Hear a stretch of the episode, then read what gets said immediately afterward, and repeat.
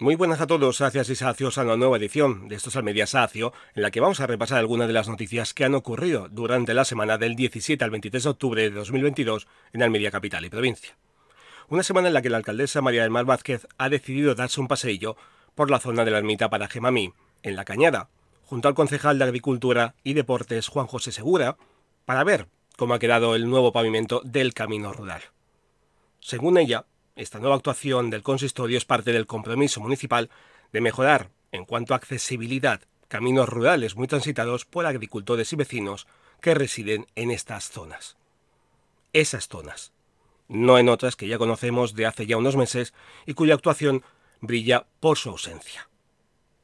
Qué paradoja, si no hay farolas, no puede brillar nada. Aunque como buen político ha prometido que en el presupuesto del próximo año Habrá una dotación de iluminación en los caminos de titularidad municipal a través de un plan plurianual de iluminación que anunciaron en la reunión mantenida el pasado mes de septiembre con los vecinos de Paraje Guillén, Cortijo Córdoba y Llanos de la Molina. Se olvida de Cortijo Cintas. Pero no habían dicho que una parte era urbana y la otra parte era rústica. Había problemas de por medio y tenían que hacer muchos estudios administrativos y jurídicos para ver si podían o no instalar las farolas. Así que, según Vázquez, para esto están trabajando conjuntamente las áreas de economía. No olvidemos la compra urgente de los tres iPhones 13 de 128 gigas por parte de este área. Agricultura y urbanismo e infraestructuras. Siguen siendo las mismas palabras que se llevan el viento una y otra vez para unos vecinos hartos de todo. Hartos, pero a la vez valientes porque una vez más estos almerienses han conseguido que dos ladrones, esta vez encapuchados, no hayan conseguido su objetivo, el de robar en una de las viviendas de los barrios afectados por falta de farolas. Auténticos valientes que no se esconden ante nada mientras otros siguen ocultándose en sus despachos o en sus bien iluminadas viviendas, sin ver la realidad de la situación, visitando estos barrios por la noche y no a plena luz del día cuando no ocurre nada.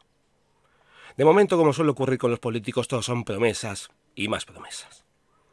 Promesa sigue siendo la aplicación móvil del Ayuntamiento de Almería que ha demostrado que las denuncias a través de redes sociales funcionan mejor que las que se hagan a través de esta app. Sino que se lo digan a los usuarios que tras publicar sus quejas de ciertos lugares sucios y abandonados de Almería, a los pocos días encuentran ese mismo sitio limpio como una patena y más ordenado que la biblioteca de un bibliotecario listo para ser servido.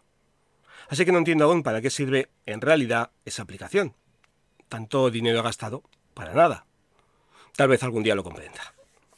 Como no se entiende que el Ayuntamiento de Almería, o más bien el responsable de las cuentas de redes sociales de dicho consistorio, oculte mensajes escritos por otros usuarios que contestan y opinan a comentarios que esta administración local cuelga en Twitter, por poner un ejemplo. ¿Qué quiere ocultar? No le gusta que tanto la alcaldesa como los concejales vean que ciertas cosas no las están haciendo bien, como por ejemplo el retraso de la instalación de las farolas en cuatro lugares de la ciudad de Almería o la suciedad de las calles y solares de la capital. No le gusta que otros almerienses que no son cercanos ideológicamente a su partido puedan opinar de manera libre y desde luego educada. ¿Por qué entonces esta ocultación de mensajes? Lo mismo ocurre con el ahora concejal delegado de Economía y Contratación y tercer teniente alcalde del Ayuntamiento de Almería, Carlos Sánchez, que de repente bloquea la cuenta en Twitter de las asociaciones de vecinos de Paraje Guillén, Llano de la Molina, Cortijo Cintas y Cortijo Córdoba. Parece que al señor Sánchez le molesta que recuerden una y otra vez que hay ciertos almerienses que viven inseguros por las noches en sus barrios y en sus viviendas. Por lo que se ve la empatía con ellos abunda por su ausencia, y eso da a entender que el puesto de tercer teniente de alcalde le queda muy grande. Y de concejal de economía solo le sirve para comprar iPhones 13 a ciertos pollos del ayuntamiento sin dar explicación alguna a los ciudadanos.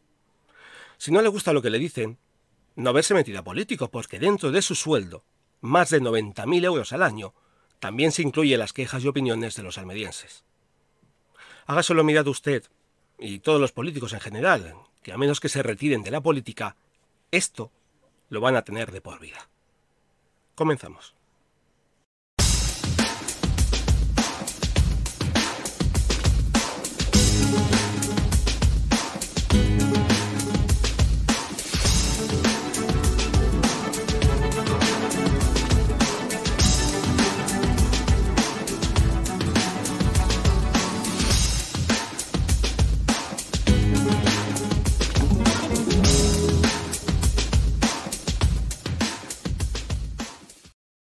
El Hospital Universitario Poniente instaló una mesa informativa con motivo del Día Internacional contra el Dolor, que se celebró el pasado 17 de octubre. Algo que desgraciadamente sufrimos todos, pero unos mucho más que otros. Por ese motivo, desde el centro hospitalario han recordado la necesidad de ofrecer una atención integral y de calidad a las personas con dolor crónico. El objetivo de este día es hacer un llamamiento para encontrar con urgencia una solución que alivie el sufrimiento que padecen las personas con enfermedades en las que suelen tener mucho dolor. En la mesa informativa, el Hospital de Poniente ha ofrecido información sobre las alternativas que existen para el tratamiento del dolor crónico y las diferentes opciones terapéuticas que hay para las personas afectadas. Profesionales del servicio han elaborado material divulgativo específico y han dado respuesta a las dudas que han planteado los visitantes. En unas semanas el hospital pondrá en marcha una nueva edición de la Escuela de Pacientes con Dolor Crónico, un espacio de información e intercambio de experiencias cuyo objetivo es mejorar la calidad de vida de los pacientes con dolor crónico compartiéndolas con personas que se encuentran en su misma situación. Dos sesiones informativas en las que se tratarán aspectos como la alimentación, el ejercicio físico, el descanso, el manejo de las emociones, la adherencia al tratamiento y todo ello desde el punto de vista de la experiencia de los participantes, sin palabras raras, hablando en un lenguaje que todos entiendan para poder continuar o comenzar con un tratamiento contra el dolor. El dolor crónico es aquel cuya duración se alarga tres o más meses y que un tratamiento médico convencional no consigue calmarlo o hacerlo desaparecer. Esto afecta de manera significativa tanto al ámbito familiar como laboral del paciente, generando en ocasiones una gran frustración. En el Día Internacional de Lucha contra el Cáncer de Mama, que tuvo lugar el pasado miércoles 19 de octubre, el Colegio Oficial de Farmacéuticos de Almería insistió en la prevención para la detección de este tipo de cáncer en mujeres. Con ello, la entidad renueva su permanente compromiso para reducir el impacto de esta enfermedad de la que solo en 2020 se diagnosticaron 34.750 nuevos casos en España. Desde el colegio subrayan el papel fundamental que ejerce el farmacéutico en su condición de profesional sanitario más cercano y accesible a los ciudadanos, tanto en la detección precoz de la enfermedad entre la población general como en la atención a los pacientes que desarrollan esta enfermedad. Un fin que el Colegio de Farmacéuticos ha llevado a cabo con una serie de iniciativas que ha puesto en marcha estos días, como una infografía. Esta se encuentra a disposición de todas las farmacias comunitarias con la que se quiere divulgar información rigurosa, pero que se entienda con facilidad sobre los diferentes aspectos del cáncer en la mujer, como su incidencia en España, que alcanza los 250.000 casos anuales, siendo los más frecuentes los de mama, pulmón, colorectal o cuello uterino. La difusión a través de las redes sociales de una animación y otros materiales dirigidos a la prevención y detección de síntomas precoces del cáncer de mama ha sido otra de las iniciativas que se han llevado a cabo para mantener más información sobre la prevención de la detección del cáncer de mama. Por último, el 20 de octubre se celebró una sesión informativa titulada ¿Qué necesita una paciente con cáncer de mama? como una de las actividades de la escuela con pacientes del Consejo General de Farmacéuticos, a iniciativa de la Vocalía Nacional de Oficina de Farmacia. Este encuentro estuvo dirigido tanto a farmacéuticos como a la sociedad en general. Una cita informativa que desde la perspectiva de las pacientes con cáncer trataron de conocer e identificar sus necesidades médicas y farmacéuticas, así como otros servicios que les puede ser de interés. Para quien quiera ver la sesión la encontrará en el canal de YouTube Tu Farmacéutico Informa. Importante no dejar estos chequeos preventivos para última hora. Cuanto antes se detecte el tumor, antes se podrá actuar contra este. La salud de todas depende de ello. Nos ponemos serios con esta noticia porque, según datos de la Delegación del Gobierno contra la Violencia de Género, Almería triplica la tasa de víctimas de maltrato con dispositivos de control con 917 mujeres mayores de 15 años frente a una media de 300 a nivel nacional. Este dato se ha hecho saber en la inauguración de unas jornadas formativas sobre la protección a las víctimas de violencia machista destinadas a miembros de las fuerzas y cuerpos de seguridad. Así lo ha subrayado la coordinadora de las unidades contra la violencia sobre la mujer de la delegación del Gobierno de España en Andalucía, Maribel Montaño, quien también ha añadido que esto significa que en Almería se triplica la tasa de colocación de este tipo de pulseras, lo que señala bien a las claras la implicación de todos los actores, subdelegación del Gobierno, entes judiciales y fuerzas y cuerpos de seguridad que participan en la protección de las víctimas. El subdelegado José María Martín ha comentado que aunque se ha avanzado en la concienciación social y en el trabajo que hacen las instituciones públicas y por ende las fuerzas y cuerpos de seguridad, hay que seguir insistiendo para acabar con esta lacra. En Almería, la última víctima mortal de la violencia machista fue una mujer de 50 años asesinada el pasado mes de mayo por su marido. Desde 2003 se han registrado 36 asesinatos de mujeres y de dos menores. En la actualidad, más de 2.500 mujeres en la provincia están protegidas en el sistema Biogen. Entre todos los que tenemos algo de conciencia y empatía por las víctimas de violencia de género, tenemos que hacer todo lo posible para que la cifra de fallecidas descienda de forma drástica. Hay que educar a los niños en la no violencia y también hay que mentalizar a chicas y mujeres que el no denunciar una agresión machista las puede llevar a vivir un infierno e incluso la muerte. Así que hay que perder el miedo y ante cualquier agresión llamad inmediatamente al 016, que ofrece información, asesoramiento jurídico y atención psicosocial inmediata a toda violencia contra las mujeres. Y recordar que el 016 es un número gratuito y confidencial. El 97% de las personas con discapacidad intelectual no tienen ni un solo amigo. Un amigo con quien compartir alegrías y tristezas. ¿Te imaginas no tener amigos? A toda vela lleva 25 años trabajando para que las personas con discapacidad intelectual puedan disfrutar también de la amistad. Pincha en el botón de información y ayúdales compartiendo la cantidad que quieras. Con ello financiaremos actividades de ocio y amistad para ellas. A toda vela, 25 años cambiando vidas.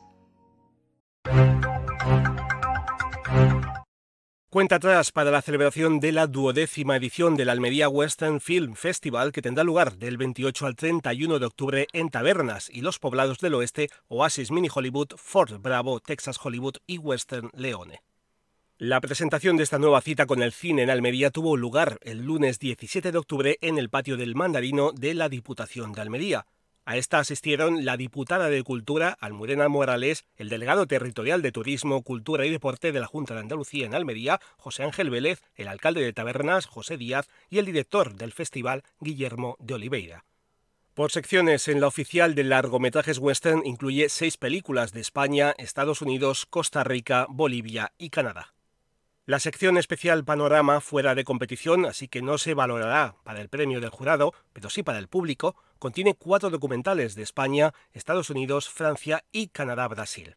Cada una con diferentes tipologías que trasladarán experiencias y modus vivendi del western en nuestros días. En la sección internacional de cortometrajes western participan trabajos de España, Estados Unidos, Reino Unido, Brasil, Holanda e Italia. A esta sección se suma la sección Outlaw, una nueva categoría que da cabida a las creaciones de directores y productores nacionales e internacionales de corte más independiente que navegan en los márgenes del género. Ambas secciones competirán por el premio del público al mejor corto, a la mejor dirección de fotografía de RC Service y a la creación andaluza de RTVA en su caso. Y en cuanto a los homenajes a los ya anunciados premios Leone y Memoriam, a los actores Bat Spencer y Tabernas de Cine a Gianni Garco, se unen Desierto de Tabernas a Carlos Rosado Cobian, presidente de Spain Film Commission, premio Spirit of the West al director Víctor Matellano y premio ASFAN, Asociación de Festivales Audiovisuales de Andalucía, a la empresa de turismo y cine Malcaminos.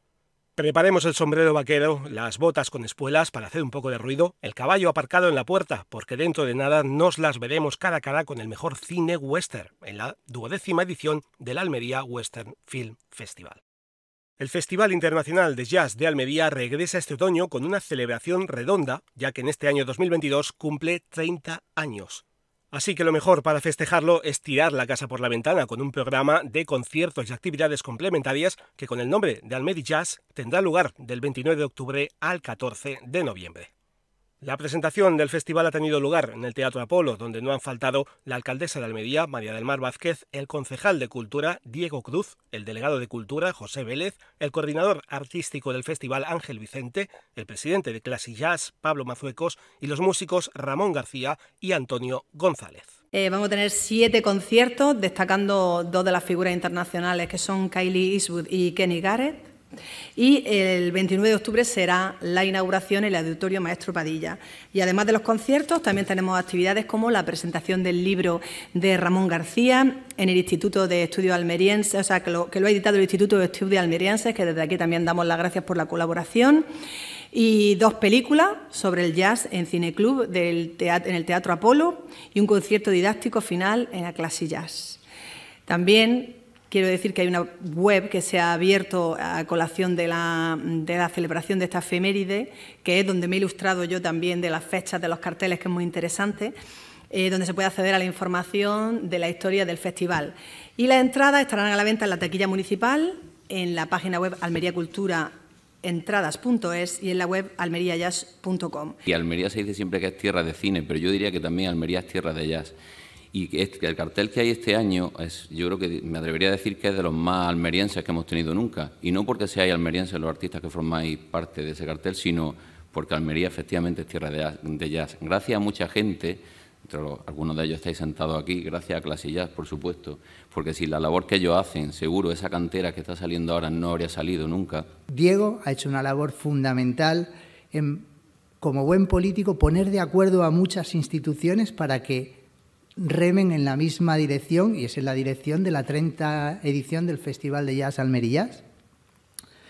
El Centro Andaluz de Fotografía, que es el espacio que, participa de la mano de la Junta de Andalucía, que por primera vez ha hecho que participe, eh, que haya una actividad divulgativa de carácter eh, literario, como es la presentación de un libro que además habla de la historia del jazz en Almería en el, siglo pasado, ¿no? un libro extenso y con muchos detalles y que pone mucho en valor esta actividad que participe también la plataforma Jazz España con ese grupo de Corea, que es un intercambio con un festival de, Corea que vienen músicos coreanos a España y van músicos españoles para allá.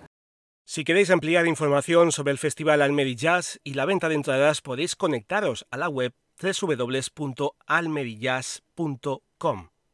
Para aquellos amantes de la buena música, el Festival Almerillas es una de esas citas musicales obligatorias en el calendario que uno no se puede perder.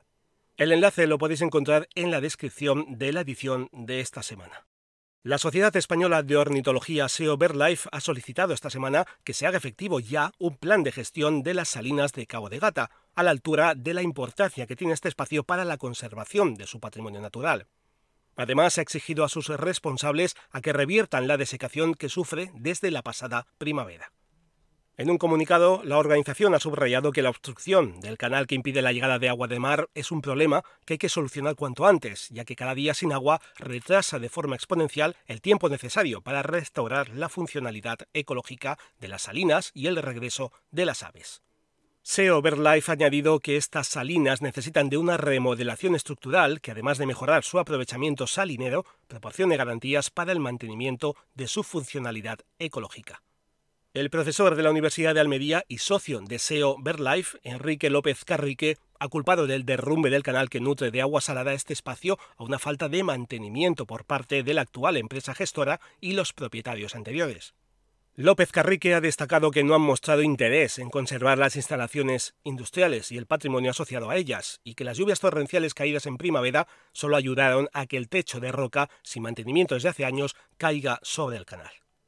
Las Salinas de Cabo de Gata es un espacio natural que acoge, o debería acoger, a más de un centenar de especies de aves. Su ubicación geográfica hace que sea un punto ideal de escala en las migraciones de la ruta África-Europa, a la vez que sirve para que muchas especies invernen en este paraíso natural. Un lugar en el que las administraciones públicas deberían ser más responsables para que en un futuro próximo las salinas vuelvan a ser ese paisaje tan apreciado por las aves y la flora y sea un auténtico espectáculo de vida y color para la vista del ser humano. Hasta aquí algunas de las noticias de esta semana. Si os ha gustado este nuevo episodio, solo tenéis que dar like al pulgar, suscribirse al canal si es la primera vez que lo escucháis para recibir la notificación de nuevas ediciones y no perderos las noticias y recomendaciones de lo que ocurre cada semana en Almería Capital y provincia. Y compartirlo para que así el canal llegue a más personas. Además, si queréis proponer algún tema o denunciar algo que perjudique a los habitantes de la capital o de algún pueblo de la provincia, la haremos llegar a quien corresponda esperando su respuesta y la publicaremos en la siguiente edición. Muy buenas a todos, sacias y sacios, gracias por escucharnos una semana más y hasta una próxima edición de Estos Almería Sacio.